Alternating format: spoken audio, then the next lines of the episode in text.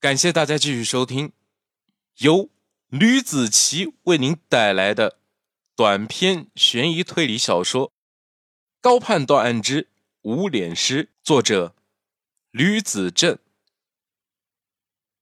第九节，凶案模拟。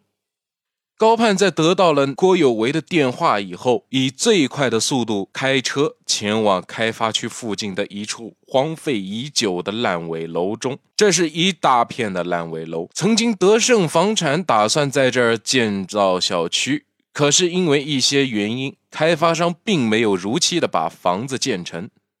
这栋烂尾楼已经荒废了两三年了，在本地也算是小有名气的烂尾楼之一。楼中的墙皮已经掉得七七八八，只剩下粘连在灰色墙壁上星星点点的白色斑块。楼道里也有各种各样的涂鸦，也没有扶手。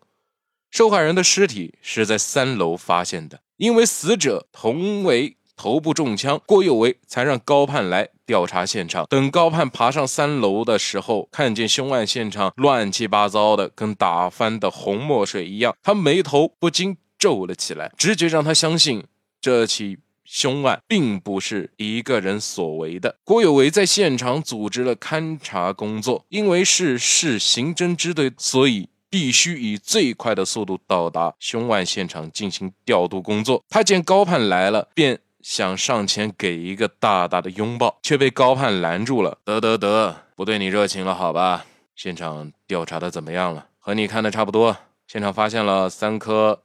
弹壳，三处弹孔分别在走廊的尽头，其中致命伤在死者的额头上，而心脏上上面伤是在左胸上的啊，并不是什么致命的伤口。你看他的右手形状，显然是护住心脏的手型。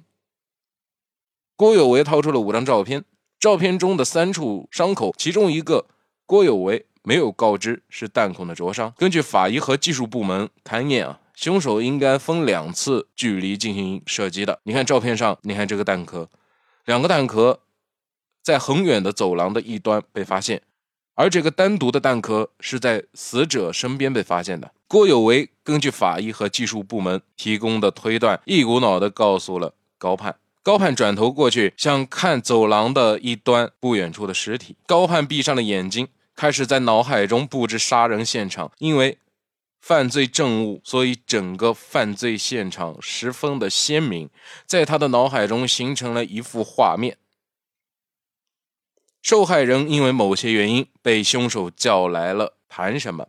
有两种可能：凶手来谈和，没谈好便把受害人给杀了；另外一种可能，凶手根本就没有出现，身子一直蹲在了黑暗的走廊中，伺机而动，在黑暗中。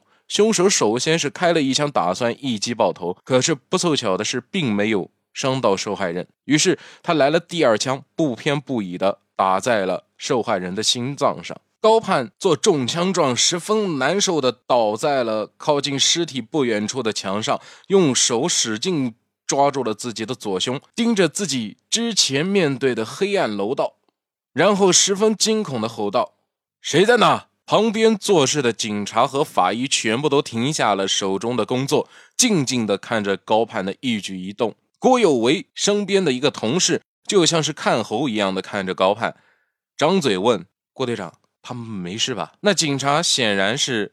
没有听过高盼的事迹，郭有为瞪了他一眼，示意他近身。随着高盼的呼吸沉重，他的头慢慢的从黑暗的楼道方向看上了自己的正前方。此时，他的动作就像是被人用手枪抵着脑门一样，头使劲的贴在了墙上，十分惊恐的看着自己的斜上方，眼睛形成了斗鸡眼的模样。他嘴巴微颤：“别，别杀我。”别杀我！高盼停了一会儿，别，别，别！凶手开枪了。高盼身子一抖，直挺挺的栽倒在地，头撞在地板上，发出了一声闷响。随后就像是没事人一样站了起来。哎呀，我的头疼死了。嗯，你看啊，你这个凶案模拟啊，真的是越来越到位了。刚才我还真以为有人用手枪抵着你的头了。你想到什么了吗？郭有为说。高盼挠挠挠头皮，经过假设，他一定是被人约过来的。有没有出现，那我就不知道了。我猜想，在受害人胸口中弹以后，凶手曾经，或者说一定过来看到底有没有死。当看见死者苦苦挣扎的时候，他给死者脑门开了一枪。一旁身穿蓝色制服的、满脸胡渣的男人说：“当时他就靠在墙上，我碰了一下他，然后就倒在地上了。”络腮胡男人用手蹭了蹭裤子，他的裤子都已经湿了，上面并不是血，是他受惊吓过度尿出来的。他是谁？高盼问。报案的人呢？郭有为说道。他看自己手下全部都僵住不动了，便拍了拍手：“大家都给我动起来哈！”郭队长一发话，所有人就又动了起来。高盼啊，你见长啊，就从这点东西上就能推出来这么多内容。呃，你说这案子？和墓园里面的女尸会不会有关系啊？你问我，我问谁去？高盼看了眼络腮胡男人，看他下落不清，带他去做笔录，就放他走吧。那个小陈，过来，给他做个笔录。等等，高盼叫住了准备带络腮胡男人去做笔录的警察。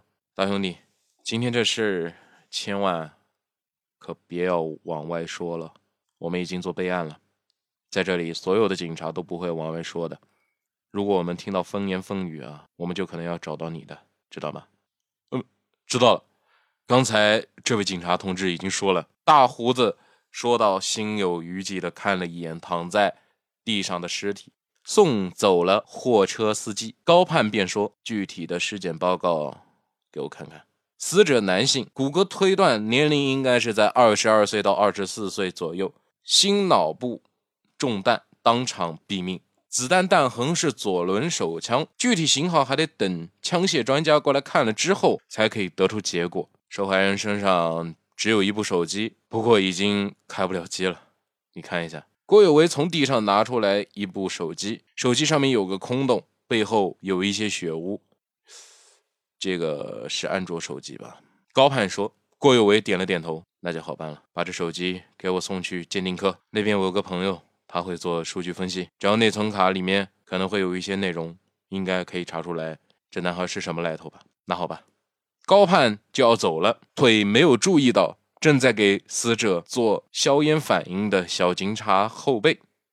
那警察因为激动，手一个没抓稳，便把手中的测试硝烟反应的二苯胺溶液洒了死者一身。哎，小刑警惊呼一声。这一瓶试剂可值不少钱呢，这下子自己可要赔钱了。可是，在他吃惊之余，他发现了一个问题：死者的右手碰到了试剂之后，出现了淡淡的蓝色，这让他十分吃惊。